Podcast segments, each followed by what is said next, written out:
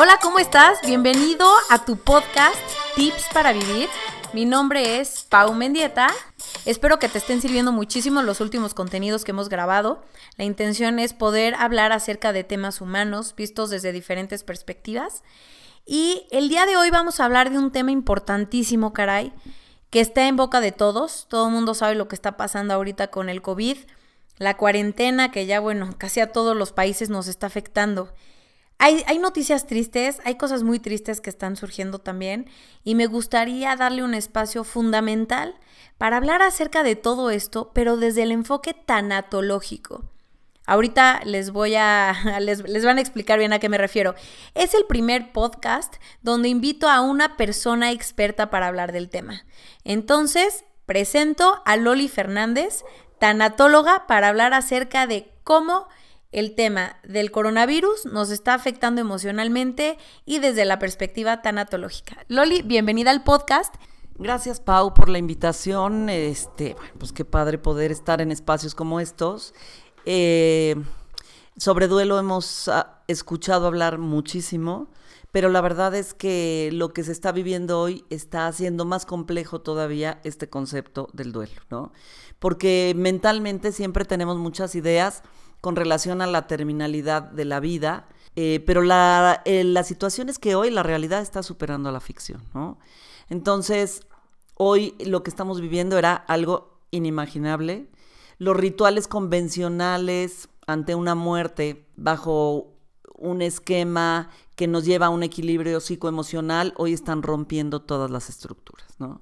Pero concretamente está sucediendo en otras sociedades y en otros países que estamos viendo cómo la gente está siendo rebasada ante la muerte de seres queridos, de los cuales no están pudiendo tener ni siquiera un contacto cercano, ¿no?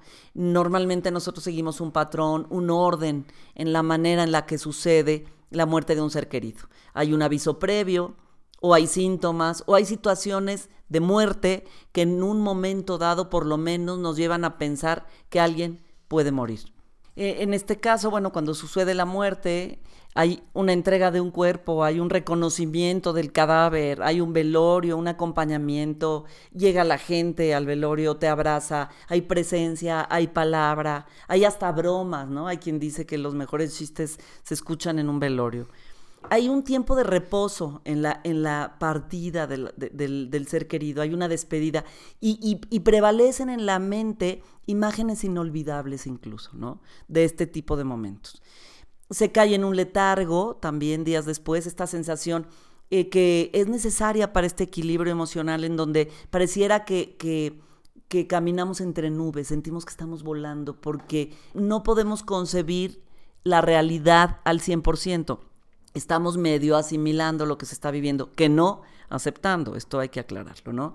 Pero vamos, hay una despedida física y cuando eh, se llevan en un momento dado el féretro en un velorio, bueno, pues hay esta posibilidad de decir, desde la parte física en este momento nos estamos despidiendo. Después viene lo que es la incineración, ¿no? Después se entrega pues esta la recepción de las cenizas, algún familiar las posee en ese momento, después hay un depósito o se esparcen o hay quien las conserva en casa. Pero ¿qué es lo que está pasando hoy, Pau? Lo que es de llamar la atención es que en todas estas situaciones están resultando imprevisibles, excesivas, dantescas incluso, ¿no? Lo que se está viviendo es algo de verdad nunca visto. O, o, o si, o si sí visto, no visto en la en, momentos modernos de alguna manera, ¿no? Sí, a mí de las cosas que más me trauman es, ¿no? Cuando estamos escuchando que, que, las personas no se pueden despedir, como todo justamente lo que estás diciendo, ¿no? Ahorita lo que está pasando nos está quitando el ciclo, por así decirlo, o el, el modus operandi al que estamos todos acostumbrados de duelo. Y entonces de repente te mandan una foto o un video de, mira, aquí está tu mamá, tu papá, lo que sea, si se murió, aquí está nos lo estamos llevando, y no te puedes despedir de él. ¿Qué pasa, Loli, cuando hay un duelo sin cadáver? Bueno, a este tipo de duelo se le llama duelo ambiguo porque es, pues, porque precisamente surgen infinidad de, de, sentimientos y de emociones ante esta ausencia de este esquema que estábamos explicando ahorita, ¿no? Nos brincamos los procesos de, de información, de asimilación, de reconocimiento, de acompañamiento, de despedida. Todo se esfuma, ¿no? La persona no solo desaparece de este mundo, sino que pareciera que también se esfuma de tu vida. De, alguien que estuvo tanto tiempo con nosotros, de pronto, de verdad, pareciera que, que, desaparece como por arte de magia, ¿no? Su ausencia, aun cuando en condiciones normales era muy difícil asimilarla, ahora se complica más, porque todo este transitar en el ritual de la separación surge de una manera abrupta, bestial, ¿no? Eh, eh, eh, brusca. Y nos resta todo recurso para la comprensión de lo sucedido. Entonces, bueno, esto es lo que está sucediendo en otros países, en otras sociedades. Repito, ojalá en México esto no lo lleguemos a vivir. Pero retomando un poco, Pau, el proceso de morir o el proceso de duelo, porque aplica, es un mismo modelo para quien está muriendo o para, para las personas de alguna manera que están en duelo por alguien que falleció, eh, si, si, nos vamos con el esquema convencional, bueno, pues vamos a explicarlo bajo condiciones normales. Loli, dijiste que cuando está este duelo ambiguo, carecemos de, de los recursos para afrontar el duelo. Tú como tanatóloga, que ya tienes mucha experiencia en esto, ¿qué sí les recomiendas que hagan? O sea, ¿qué sí puedes hacer ahorita para llevar de la mejor manera tu duelo? Y después retomar lo que me decías del proceso del duelo. ¿Qué se puede hacer, Pau? Híjole, pues qué pregunta tan compleja, ¿verdad? Pues a ver, evidentemente llorar, llorar, reflexionar, reflexionar, orar, la parte espiritual, el puerto seguro que tenemos todos, creamos en lo que creamos, si hay una imperiosa necesidad de sentir que esto nos rebasa y que somos verdaderamente pequeños y limitados y que debe haber algo más grande que pueda con este asunto, ¿no? Eh, también se recomienda en estos casos eh, buscar el momento apropiado y la persona apropiada para hablarlo, hablarlo, hablarlo. Se recomienda una técnica de reconstrucción, ¿no? Es un poco como simbolizar lo que es la técnica de la moviola, así como las películas de antes que se proyectaban, pero luego se regresaban con una palanca y se regresaba todo el carrete. Un poco rehacer la historia, ¿no? Es muy importante que podamos poner en palabras la reconstrucción de los hechos. Eh, son tan inexplicables, tan ilógicos, tan increíbles, tan veloces, tan que nos viene bien reconstruirlos porque de alguna manera verbalizar las emociones acomoda el pensamiento. Y es una técnica que funciona bastante bien para el reacomodo de esta realidad que se está enfrentando en este momento, ¿no? Ahora, eh, por el lado, Pau, del proceso de morir o el proceso de duelo, que es el mismo para alguien que está muriendo, o para los sobrevivientes de alguien que falleció, en condiciones normales, hay un esquema eh, que se llama proceso, que tiene cinco momentos. Hay autores que han hablado sobre sus propios modelos, varios autores han estructurado sus modelos, pero hay un modelo que me parece que viene muy bien con la mentalidad, la cultura que tenemos los mexicanos y que es el que propone Elizabeth Kubler-Ross. Perdón que te interrumpa, Lolina, más una cosa. Dijiste el proceso de duelo en condiciones normales. ¿Aquí a qué te refieres con condiciones normales? No digo nada más para aclarar. Sí, es una muy buena pregunta, Pau. Obviamente decíamos ahorita que eh, la gente está teniendo que iniciar obligadamente procesos de duelo forzados sin los elementos previos que son muy adecuados en el momento de los rituales, de los lutos, de los duelos. Me refiero normal a si sucede esto de una manera eh, relativamente avisada, eh, con relativas características que parecieran que se avecina la muerte de alguien. A eso me refiero. Eh, lo que está sucediendo en el mundo está rebasando, insisto, y bueno, si se le puede llamar de alguna manera, bueno, si hubiera que clasificarlo entre normal y anormal, pues lo que se está viviendo es anormal en el sentido de que, híjole, qué pena que no tengamos esta estructura previa. Pero bueno, en condiciones normales, de nuevo las entrecomillamos, se, viviremos en un momento dado cinco etapas. Hay una primera etapa que es la negación. Esta etapa evidentemente es, hay también quien le llama momento de shock porque es cuando nos enfrentamos ante la noticia de la inminencia de la muerte.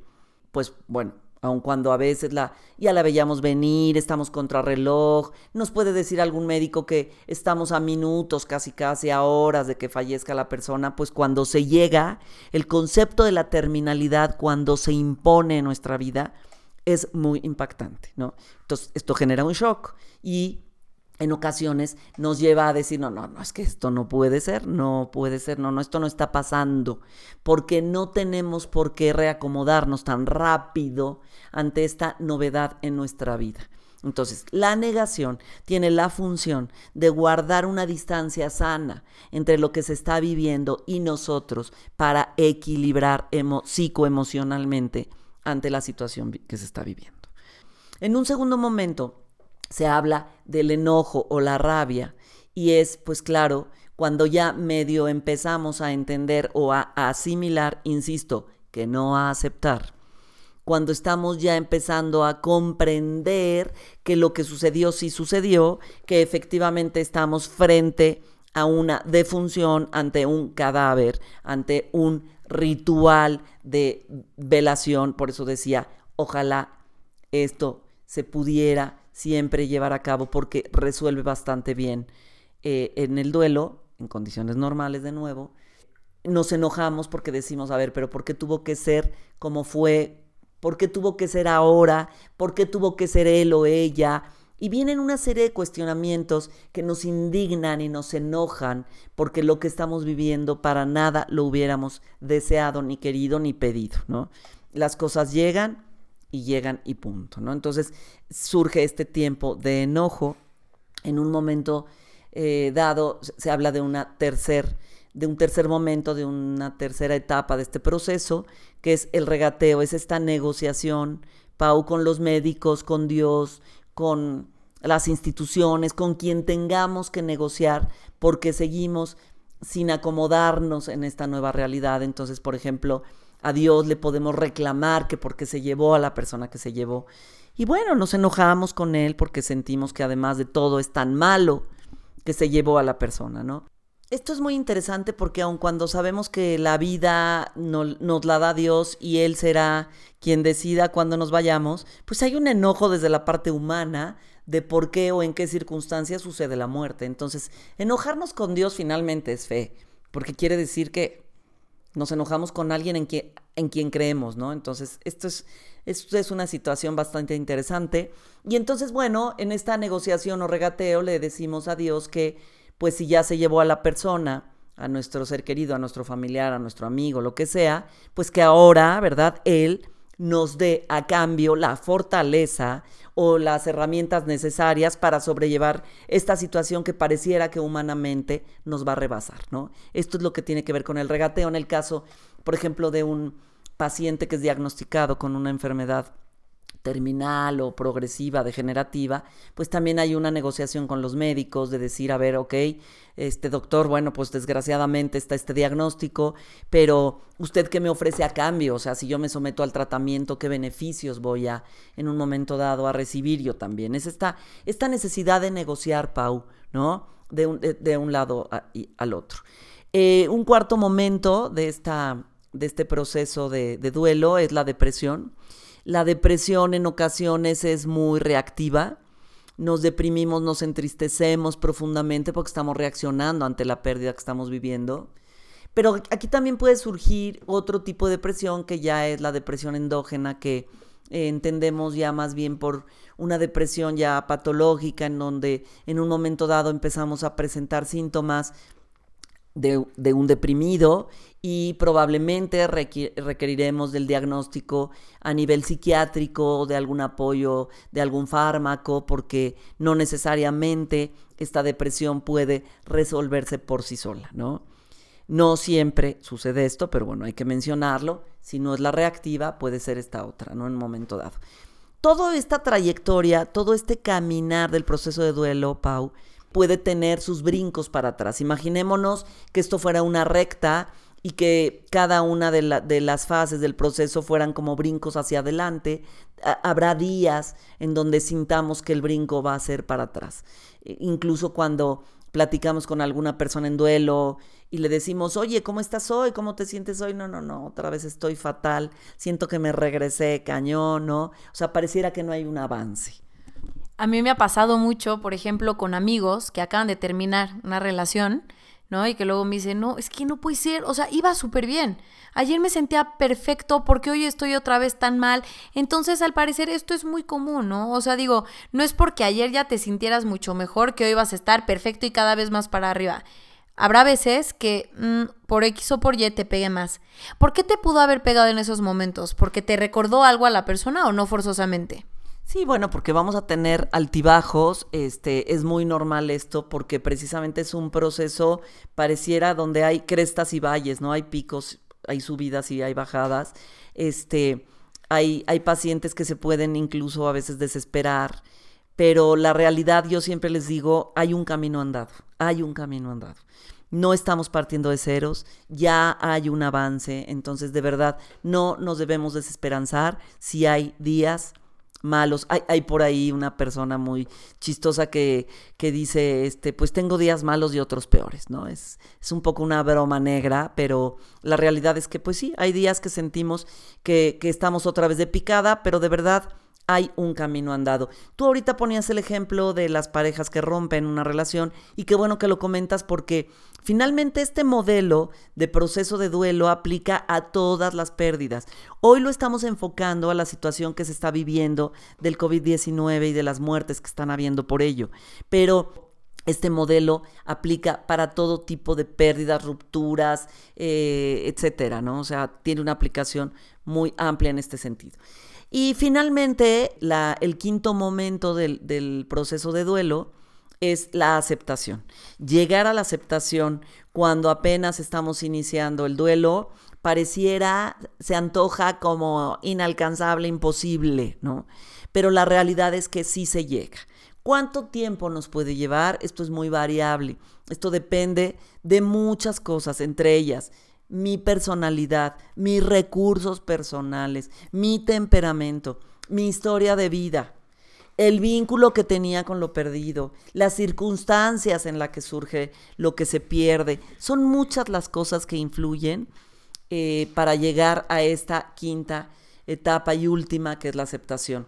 Eh, es variable el tiempo, se habla más, menos de que surge la pérdida a dos años, hay gente que resuelve en semanas, en meses, hay gente que se tiene que extender un poco más, hay gente que incluso en muchos años, varios pares de años, no resuelve, entonces ya estamos hablando de un tipo de duelo que habría tal vez que intervenir o que trabajar con eh, una aproximación eh, tal vez psiquiátrica, en fin, es muy variable cada, cada caso y cada situación. Pero cuando llegamos a, a este quinto momento, Pau, a esta aceptación, podemos tanto tanatólogo como paciente, sentir que estamos llegando a la meta final. Es el, momento en donde de alguna manera retomamos de nuevo las riendas de nuestra vida. Estamos verdaderamente ya reacomodados en esta situación. Yo siempre hago el comentario en esta etapa citando el título de un libro que a mí me parece muy significativo, que dice, y así se llama el libro tal cual, todo volverá a ir bien, pero nunca será como antes. Hombre, puede cualquiera decir, pero qué tragedia, está, escucha, se escucha bastante patético, entonces se, se pierde toda esperanza. No, simple y sencillamente, todo volverá a ir bien y no será como antes porque lo que se vivió, sí se vivió. La persona que se fue, sí se fue, no está más. Entonces, bajo ese punto de vista, eh, no podemos pensar que las cosas serán exactamente iguales.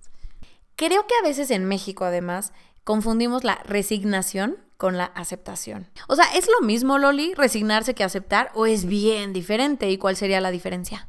Hombre, qué gran pregunta. Efectivamente, incluso a las personas cuando las abrazamos ante algo que están viviendo, le decimos, pues resígnate, no tenemos idea de lo que le estamos diciendo. No les digamos que nos resignemos. La resignación es, no es otra cosa más que tener una actitud pasiva ante lo que se está viviendo. Oye, pues ¿cómo estás? Pues ay, ahí la llevo, pues ay, no. Y eso no es deseable. Es, es como maniatarnos, es como no continuar el camino que la vida tiene para nosotros planeado, ¿no? Entonces, no es deseable la resignación. ¿Cuál es la diferencia de la aceptación? El que acepta o el que está en camino de aceptar tiene una actitud proactiva, pone manos a la obra ante la situación que se está viviendo. Entonces, ¿qué podemos desearle a alguien en duelo? Que llegue a la aceptación. Nunca que se resigne, porque el que se resigne, insisto, es tanto como pues amárrate las manos. Aquí ya no hay solución, no hay respuesta y de esta ya no sales, ¿no? Qué interesante, Loli. De verdad, yo creo que estás ahorita, bueno, acabas de compartir nociones fundamentales. Pues es que un duelo lo podemos vivir de varias maneras y con varios tipos de pérdidas. La idea es a partir de aquí empezar a grabar una serie de podcast donde pudieran servir de acompañamiento sobre lo que está viviendo. Yo sé que hay personas que ahorita están poco esperanzadas con lo que está pasando, que ven un futuro negro adelante. Entonces, Loli, de verdad, muchísimas gracias por tu tiempo y por todos los conocimientos que nos estás ahorita regalando. ¿Te gustaría compartir tu mail o algún contacto para las personas que estuvieran interesadas y que necesiten tu acompañamiento en esta etapa, incluso en España, yo creo? O sea, yo creo que también se podría. Claro, Pau, encantada. Eh, comparto mi mail. Es tan, la abreviatura de tanatología es T-A-N, tan loli, con i latina, tan loli fernández arroba hotmail.com. Cualquier comentario, consulta, pues bueno, por esa vía nosotros hoy día estamos pudiendo trabajar a través de las redes, a través de eh, videoconferencias, estamos pudiendo hacer el acompañamiento con los pacientes. Esto es un recurso que hoy, pues qué, qué bendición, que no necesitamos necesariamente la proximidad, ¿no? Digo no necesariamente porque un abrazo no lo suple nunca nada, pero estamos pudiendo hacer un acompañamiento virtual y esto, bueno, pues nos permite este, poder acompañar y trabajar con personas que lo están necesitando. Muchísimas gracias, Loli. Y yo comparto también eh, mi Instagram. Estoy en arroba soy también por si quisieran contactar a Loli o contactarme a mí. Instagram arroba soy Facebook Pau Mendieta y nos vemos en el, bueno, nos vemos, nos escuchamos en el siguiente episodio en Tips para Vivir.